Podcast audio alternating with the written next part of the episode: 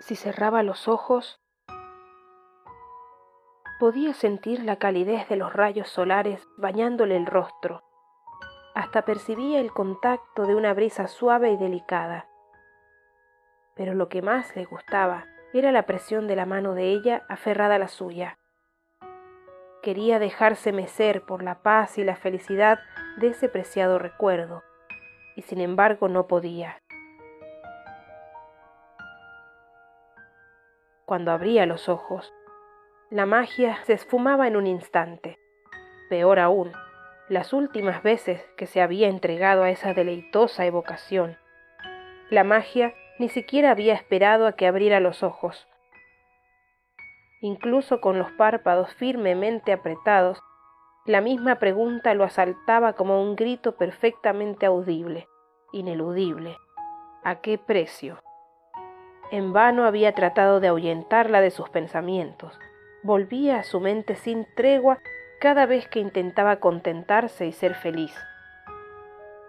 Sabía lo que tenía que hacer, sabía cómo poner fin a esa paranoia, pero no sabía si podría lidiar con las consecuencias. Si ella realmente lo amaba, lo entendería. Sabría que él no podía seguir viviendo en ese estado de constante alarma, sintiendo las miradas ajenas clavadas en la nuca, me gustaría que hicieras algo por mí, le había dicho. Él, ingenuamente, se había comprometido a complacerla sin siquiera saber de qué clase de favor estaba hablando. Al escuchar su petición, su cara se había ido desfigurando. ¿Qué pasa? ¿Te importa más tu jefe que yo?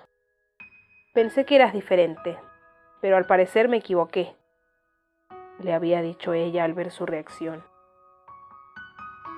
No había querido parecer un cobarde, decepcionarla, y entonces había accedido.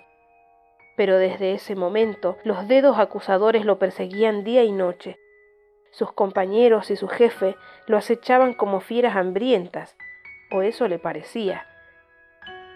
No podían saber nada, pero él sabía.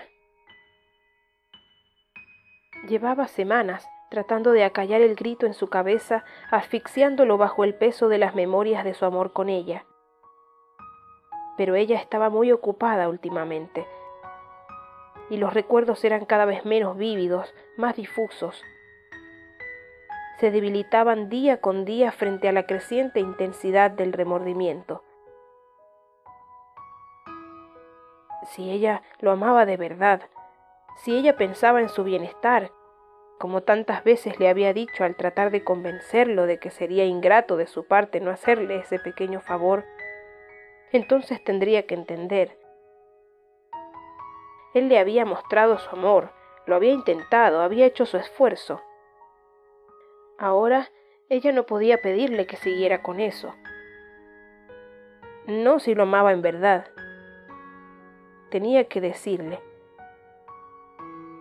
esa misma tarde lo haría y ella entendería.